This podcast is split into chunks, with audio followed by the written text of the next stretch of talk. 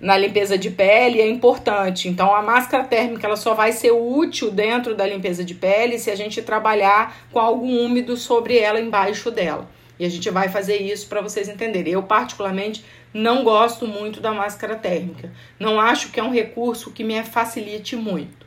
Lembrando que toda fonte de calor, tanto do, do vapor quanto do, da máscara são é, fontes de calor que aumentam e podem aumentar a oleosidade da pele. Então, eu posso ter um aumento nas peles oleosas.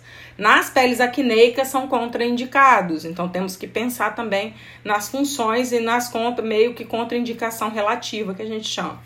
Falamos do passo da extração, né, de como pode ser a extração de cada, de cada elemento, falamos da, da, do uso de alguns acessórios, né? É, que tá lá na aula, que eu não vou repetir aqui, mas que facilitam, mas que nada substitui a minha mão na extração, né? Nenhum equipamento vai substituir, ele vai sempre facilitar a minha extração e não, e não vai substituir. Falamos um pouco sobre a cicatrização, e aí entrou a alta frequência, ó, nesse, nesse Nessa foto aqui eu estou usando o fulgurador, que foi aquele que ela falou ontem, né? Que vai trabalhar exatamente esse faiscamento indireto, ó, não está em contato com a pele. Então, em cima de algo, ó, de uma área que tem sangue, eu posso trabalhar esse, essa alta frequência dessa forma que eu não estou contaminando o produto. Em peles que estão sangrando muito, eu muitas vezes não uso alta frequência porque eu não tenho como esterilizar. Então, ou eu uso dessa forma pontual, mas eu não pego, por exemplo, esse esse esse eletrodo que a gente usou ontem, que é o cebola, que ela falou standard também, que é usado como nome, mas que a grande maioria das empresas chama ele de cebola e o pequenininho de cebolinha, né? que ele a gente desliza na pele. Então, esse deslizar dele, se a pele estiver sangrando muito, a gente não vai fazer. Eu sou meio que contra o uso da gase sobre a pele, porque eu acho que a gase divide energia desse aparelho. O aparelho tem que estar em contato com a pele. Né? Se está muito desconfortável, porque às vezes as, as profissionais colocam a gase para dar conforto, é só diminuir a intensidade, escolher um eletrodo que tem um tamanho maior. Isso a gente vai fazer na prática para que vocês possam visualizar. Mas a gente viu também que na aula de cicatrização, né, no, dentro de um processo de cicatrização, nós temos produtos é, já vendidos no mercado com esse apelo cicatrizante. Então eu botei lá de algumas empresas algo que eles chamam de pós-extração, algo que eles chamam de cicatrizantes, que podem ser usados quando eu não tenho alta frequência. Não é a mesma coisa, mas é algo que tem a mesma função. Então me ajuda bastante aí neste tratamento.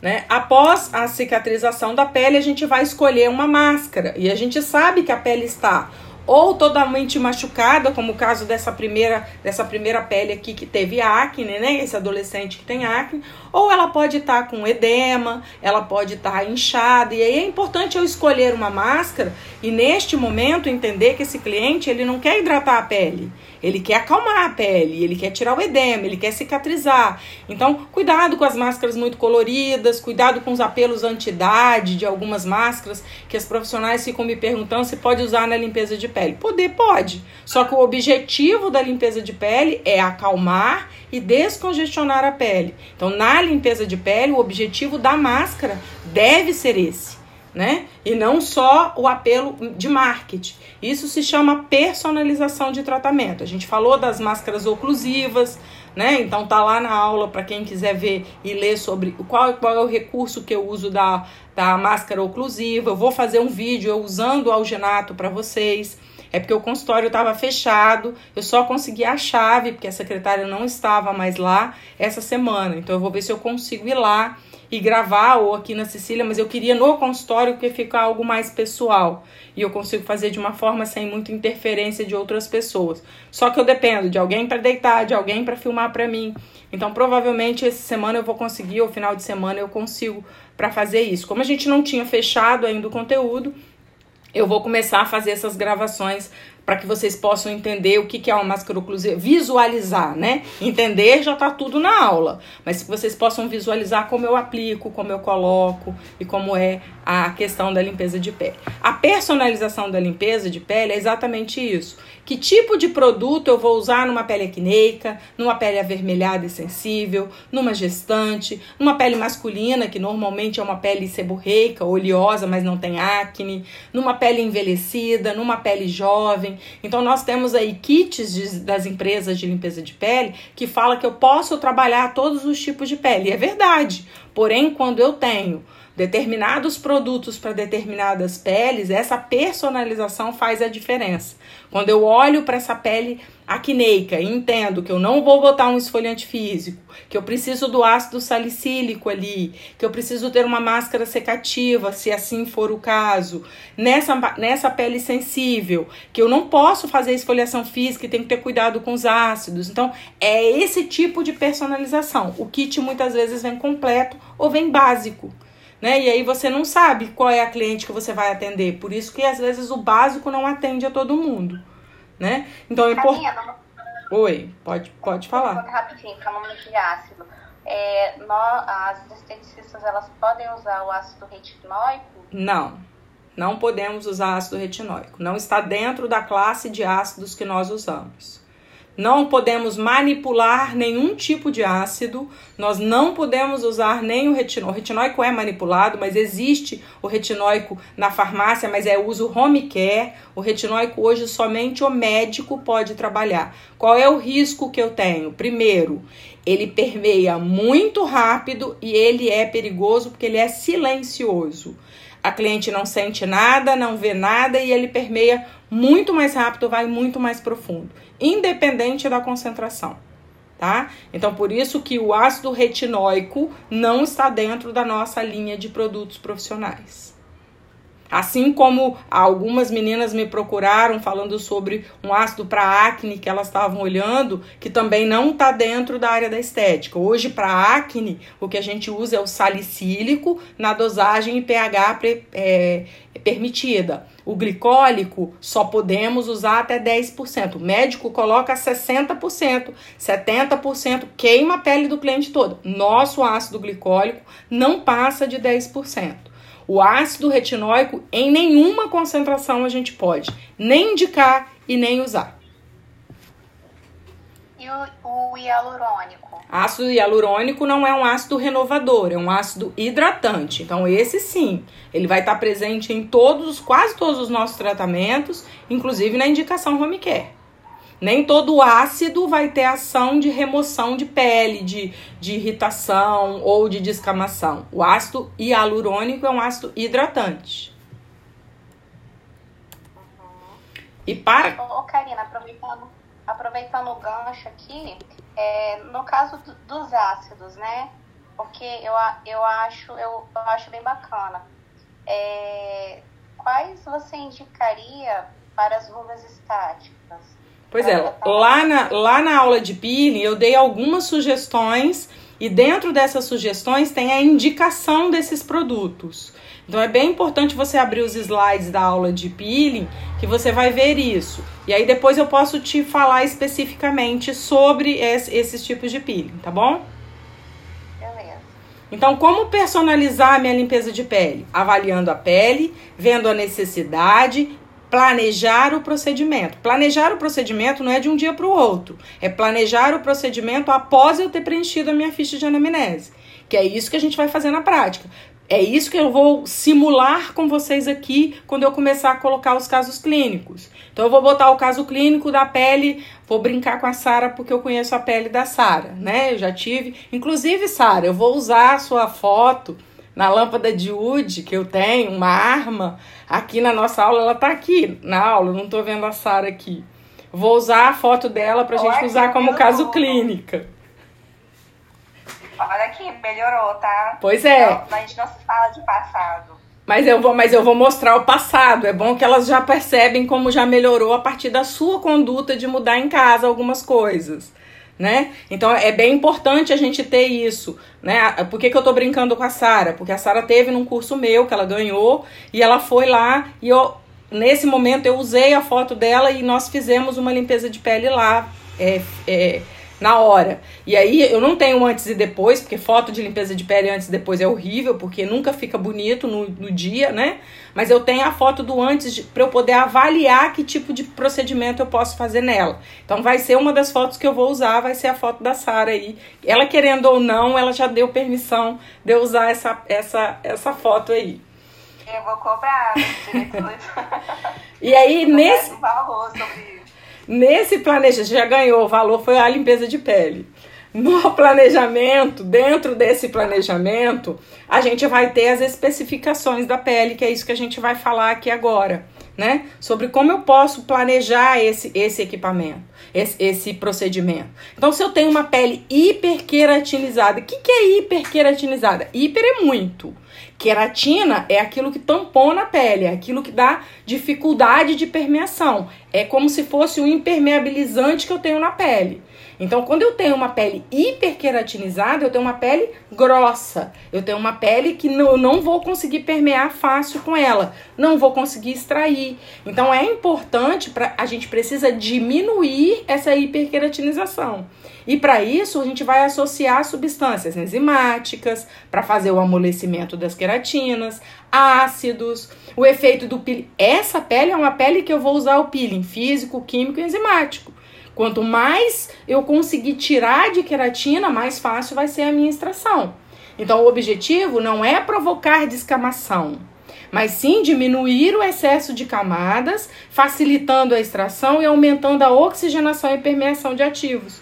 Então, viu como a gente consegue personalizar? Esse tipo de pele que eu já caracterizei como hiperqueratinizada, eu preciso fazer os três peelings. Na hora, eu já, eu já detectei, já botei a mão nela, ela é oleosa, ela tá espessa, ela tá seborreica muitas vezes. Se ela é uma pele resistente, com certeza o peeling mandélico vai ser uma das minhas opções de colocar ali. Porque o peeling mandélico na limpeza de pele, né, o peeling de arras, e aí o arras requer. Quem é o peeling de arras? É o glicólico, é o mandélico, é o málico, é o lático, é muitos ácidos. Então, dentro dos peelings de arras, o meu escolhido deve ser o mandélico. Por que, que eu não vou escolher o glicólico, que é o arras? O glicólico ele é uma molécula pequena, ele entra ardendo a pele, ele entra irritando a pele. Nesse momento da limpeza de pele, eu não quero irritação, porque eu já vou fazer uma extração. Eu posso usar um, um peeling de arras com ácido glicólico numa pele resistente se eu for trabalhar rugas, se eu for trabalhar uma pele espessa com rugas, espessa com manchas. Aí, ok, ele vai fazer a remoção irritando essa pele. Na limpeza de pele, eu não gosto muito do glicólico em concentrações a 10%.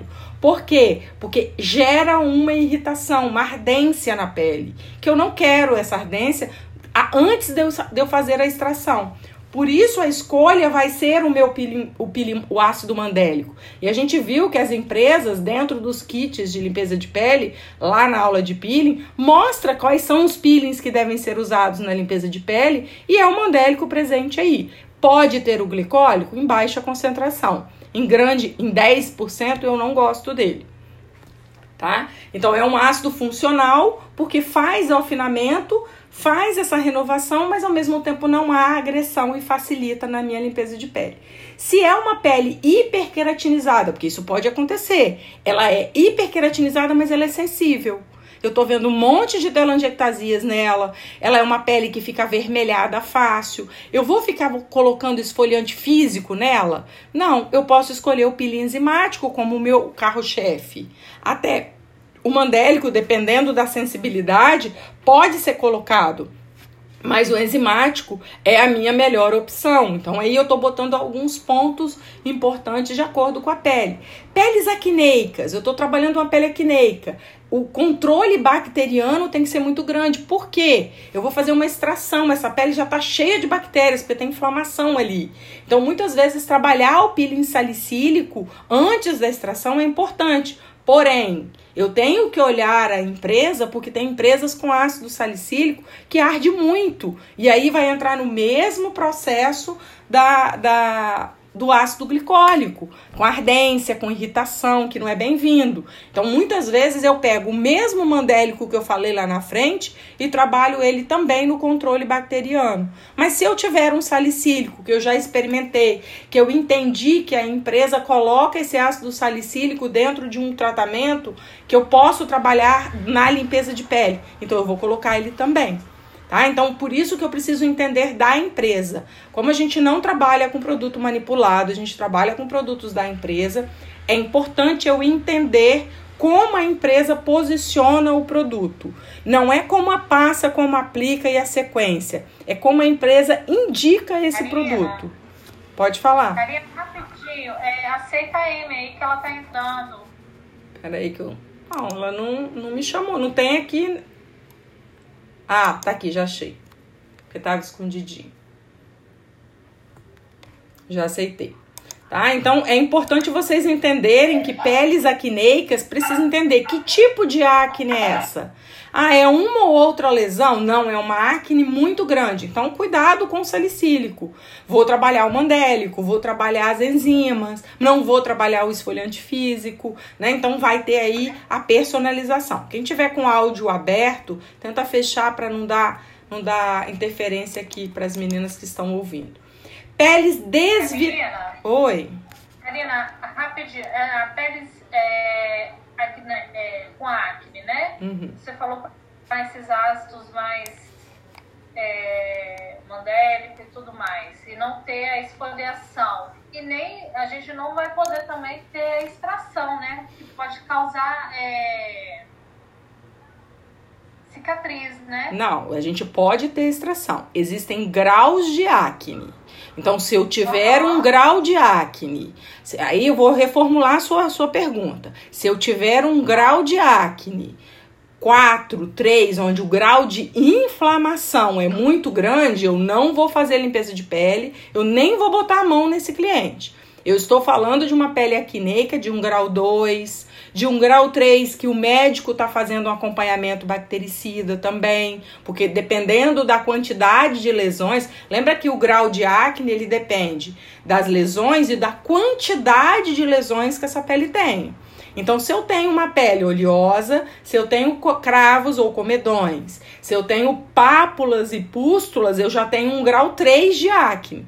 Porém, se eu tenho uma passo, uma pápula, uma pústula e tenho muitos comedões, eu estou num grau 2. Então, eu tenho que ter as lesões, mas eu tenho que ter elas em quantidade. Até um grau 2 nós trabalhamos tranquilamente. Do grau 2 para cima, a gente precisa, do 3 a gente precisa de um acompanhamento médico também. Do um grau 4 e 5 a gente não põe a mão. E nem usa ácido de forma nenhuma. Por quê? Há uma quantidade de inflamação muito grande. Se essa paciente do grau 3 está fazendo lá o controle médico, está usando medicações, o médico tem que ser consultado se ela pode fazer limpeza de pele. Tomando Roacutan só com autorização médica. Eu faço com autorização médica. É, tomando antibiótico, o médico liberou porque realmente ocorre o risco de marcar mais essa pele. Se eu não tiver o conceito e não saber o que fazer com essa pele, tá? Acneicas que eu tô falando aqui é acne de grau 2, a acne que eu possa atuar.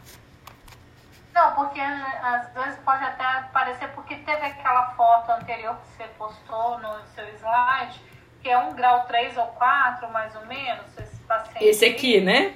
Ele é um grau é. 3 para 4, porém ele é um paciente que está em controle com o médico. E aí, o que, que eu fiz aqui? Eu drenei essas pústulas, eu tirei os comedões, eu limpei a pele dele. Agora, eu fiquei fazendo esfoliação física na pele dele? Não. Não. Eu fiquei fazendo uma extração demorada? Não, porque é dolorida. Né? Então eu preciso, posso trabalhar com consciência daquilo que eu estou fazendo. Exato. Não, eu perguntei só devido a essa foto aí que eu vi que era um grau 3 a 4, pelo meu entendimento, né? Mas aí como você estava falando das acnes.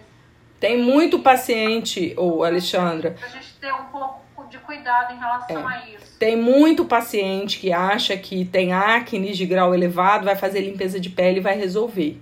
É, acne, quem tem esse grau de acne não é a limpeza de pele, não é o tratamento estético que vai resolver, é médico, porque tem muita bactéria. Então precisa entrar com tratamento médico. Nós somos paliativos, nós somos estéticos.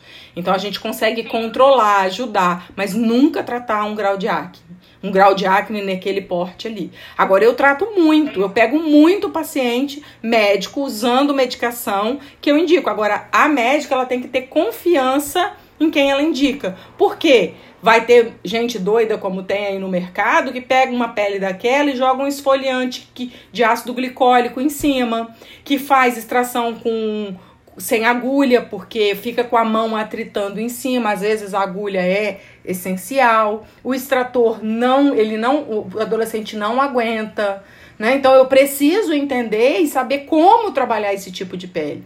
E se você ainda não tem segurança, não é uma pele que a gente comece a trabalhar agora. Né? A gente passa isso pro, pro médico, deixa o médico controlar primeiro para depois eu colocar a mão. É assim que eu faço lá no consultório quando eu vou atender. Eu atendo, ajudo muito porque limpo muito essa pele, mas eu não resolvo o problema desse cliente. Karina, hum. deixa eu tirar uma dúvida. Eu não sei nem se você já falou que eu cheguei agora atrasado. É, por exemplo, se vai uma pessoa na, na estética com um grau menor, dois ou três, que está fazendo acompanhamento é, com o médico, igual você falou, se ela tiver acne é, infeccionada, normalmente não se mexe né, nessa acne. Depende muito, Emiliane, porque é, às vezes quando você coloca o emoliente, às vezes eu tô com uma espinha, vou falar de uma pústula, né? Que é uma espinha, que é aquela que tem uma, um pontinho, que tem pus, né? Às vezes, quando eu coloco o emoliente, a película que está sobre essa infecção tá tão fininha que quando eu tiro o algodão, que eu dou uma leve pressão, eu já faço uma drenagem desse pus e eu consigo aliviar e adiantar o processo inflamatório, consigo fazer o processo de secagem logo dessa acne. Principalmente se eu entrar depois com uma alta frequência, ou com LED, ou com os, os cicatrizantes. Então eu ajudo nessa pele. Qual é o cuidado, e aí a sua fala é bem colocada nesse momento, que eu tenho que ter com aquela, aquele duro que eu coloco a mão e sinto um caroço dentro, que eu não tô vendo o que tem. Às vezes eu tô vendo aqui um pontinho vermelho, mas quando eu coloco a mão, tem uma bola aqui dentro da pele. E ali é a ponta do iceberg, porque embaixo tá a infecção. Então, as pápulas, os nódulos, os cistos, eles têm que ser avaliados realmente se eu vou tirar tá? E aí a gente na prática a gente vai entendendo. Deu uma leve pressão, não saiu nada, não fica futucando um, um, um caroço duro, porque o que, que é uma inflamação? É vermelho, endurecido, tem dor e tem calor. Coloco a mão, tá quente, sinto uma bola vermelha com dor, eu não vou sair espremendo. Agora, se eu tô vendo pus ali, significa que já tem uma abertura. Essa abertura muitas vezes eu consigo drenar. Ou, se for uma espinha, uma pústula muito dolorida, eu não vou botar a mão. Ela precisa ter uma ação secativa. Os cicatrizantes vendidos pelas empresas ajudam muito o cliente nesse caso. Várias empresas têm uns que são pontuais, que o cliente pode colocar em cima. De um dia para o outro elas secam. E aí eu não preciso fazer a pressão e apertar tanto assim. Né? Então eu acho que é, é a prudência de você saber qual a lesão. Isso aí a gente vai, no momento que a gente vai fazendo extração lá na prática, eu vou mostrar para vocês, ó, isso é uma pápula, isso é uma pústula. Aqui eu posso botar a mão, olha como que tá. Aqui eu não vou colocar a mão. Na dúvida, não coloque a mão. Tá? Então, peles desvitalizadas, né? São peles que estão como? Desidratadas, seca, o que, que é o manto hidrolipídico? Não é a proteção da minha pele? Então, esse manto hidrolipídico está como? Destruído, está todo sem vida. Nesse caso, deve-se utilizar cremes, e aí o emoliente em creme é perfeito.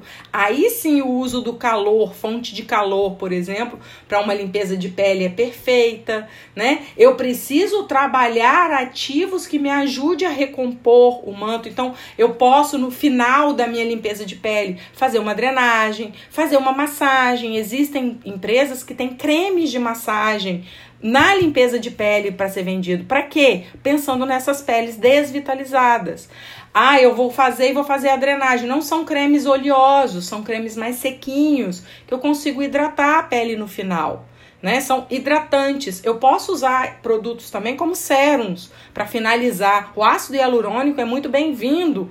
Eu finalizar a minha pele com ácido hialurônico com sérum com ácido hialurônico, pensando nessa pele desvitalizada. Né? Então eu já mudei o modo de emoliência dessa pele, porque eu preciso fazer mais emoliência, porque ela é seca, ela é, tem um poro fechado.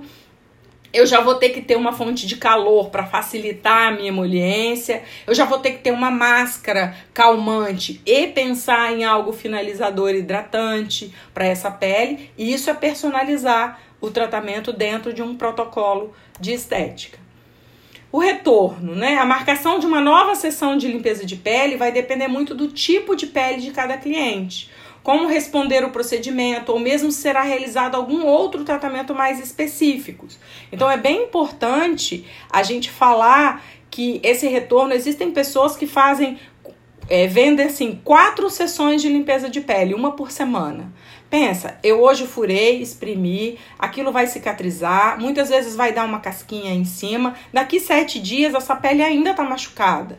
Então eu acho uma imprudência eu fazer uma limpeza de pele na mesma semana, duas limpezas de pele, ou a cada sete dias. Se há necessidade de um retorno para uma nova sessão de limpeza de pele, que ela tenha em torno de 10 a 15 dias. Esse é o melhor retorno.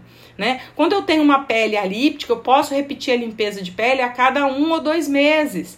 Quando eu tenho uma pele mista e lipídica, e mista e oleosa, é, a presença de comedões exigem né, um cuidado maior. Então, é ideal fazer a limpeza por mês, usar um tratamento mais específico. E, e se houver acne, também não usar a limpeza de pele como um tratamento. Se ela tá lipídica, se ela tá oleosa, eu vou vender a limpeza e um tratamento de controle de oleosidade. Não é extraindo. Eu extraio hoje o nariz de uma cliente. Amanhã, se eu olhar, tem coisas para extrair. Agora, se eu extraio hoje e oriento a ela no home care e ela usa algo para controlar, eu vou vender para ela um peeling para peles seborreicas, para controle de oleosidade, e não uma nova limpeza de pele. Né? Então, é, é, esse cuidado e essa, esse, essa personalização que a gente tem que ter aí no caso, falando de retorno, tá? Que é o ideal. E aí, acabando o meu, a o meu tratamento de limpeza de pele, aqui eu vou escolher a finalização de acordo. Eu tenho uma pele lipídica, muito oleosa e acneica. É, eu tenho um cicatrizante, eu posso finalizar com um cicatrizante, com uma loção secativa, que vai me ajudar a secar essa pele. Quando eu falo cicatrizante, é porque loção secativa se transformou numa, num produto da Adicus. Quando eu falo cicatrizante, é qualquer produto que tem essa ação secativa, seja da Adico, seja da BioAge, seja da Element, tá bom? Para não direcionar vocês com a marca. Então, cicatrizante é a ação do produto. O nome, cada empresa vai usar o, o seu. O que, que vocês têm que entender? Qual é o objetivo desse produto? Cicatrizar. Então, é onde eu vou finalizar. Ah, esse é um sérum hidratante. É um sérum que eu posso trabalhar uma pele, uma pele alíptica, uma pele seca, ou um creme de massagem. Eu não gosto de usar para finalizar limpezas aqueles produtos caros do tratamento de rugas. Por quê? Porque a pele está com edema. Eu acabei de extrair. Eu não vou pegar o meu recurso mais caro, o meu produto mais caro de ativo, para finalizar uma pele que está cheia de edema. Então eu posso ter ali um creme de massagem, um sérum com ácido hialurônico para finalizar todos os tipos de pele. Eu normalmente tenho um ou dois finalizadores para todos os tipos de pele. E aí eu vou ter os específicos nos tratamentos. É acne, vou trabalhar o sérum de acne no tratamento dele. Ah, é rugas, vou trabalhar pós-extração, lá no outra semana eu vou trabalhar esse tratamento.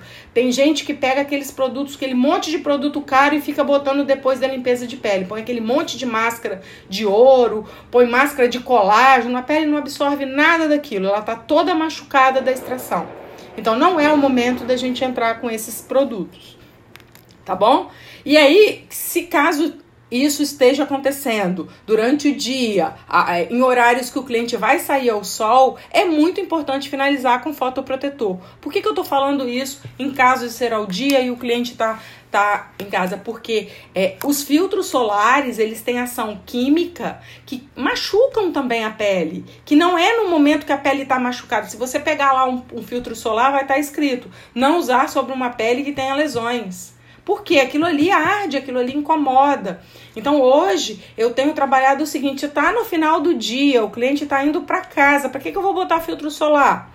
Ah, Karina, mas a cliente não quer sair com o rosto vermelho. O pó compacto, como tá aí, é uma boa opção. Eu faço uma camadinha de pó compacto, disfarço um pouco a oleosidade ou os pontinhos que ainda estão inchados e é fácil de, remo de remover. Às vezes tem filtros que são difíceis de extrair ou que tem bases, e aí aquilo gruda na pele, e não é importante nesse momento encher a pele de maquiagem, uma pele que eu acabei de extrair. Então eu tenho na estética o pó compacto, eu tenho sticks, que são os corretivos, para eu trabalhar algum ponto que está mais machucadinho, mas eu aviso a cliente. É, o importante é você tirar ele depois, não fique muito tempo, porque ele tem uma ação química.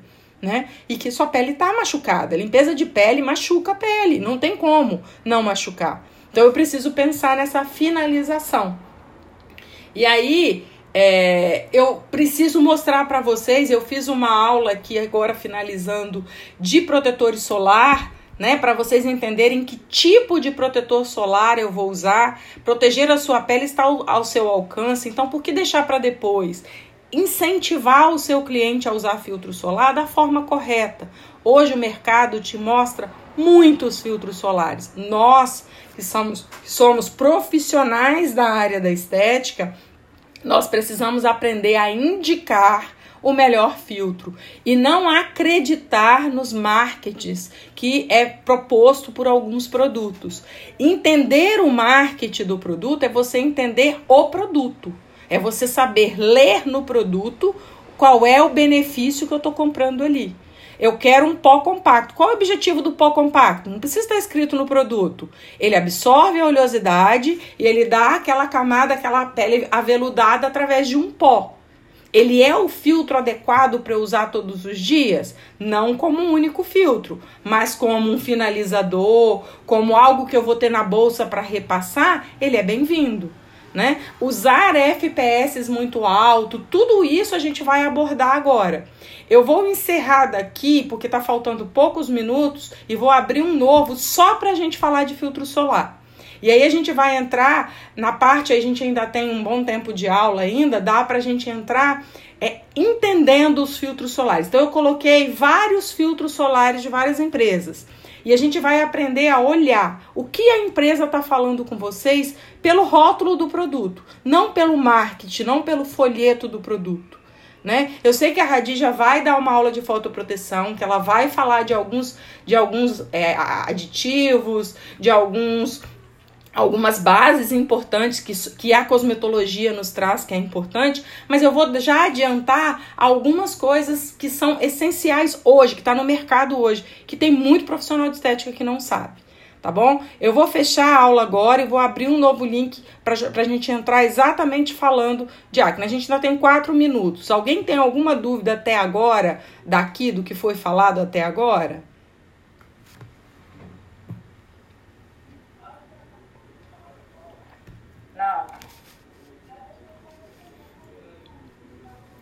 Tá, então vamos fechar e eu vou abrir novamente para a gente falar sobre filtro solar.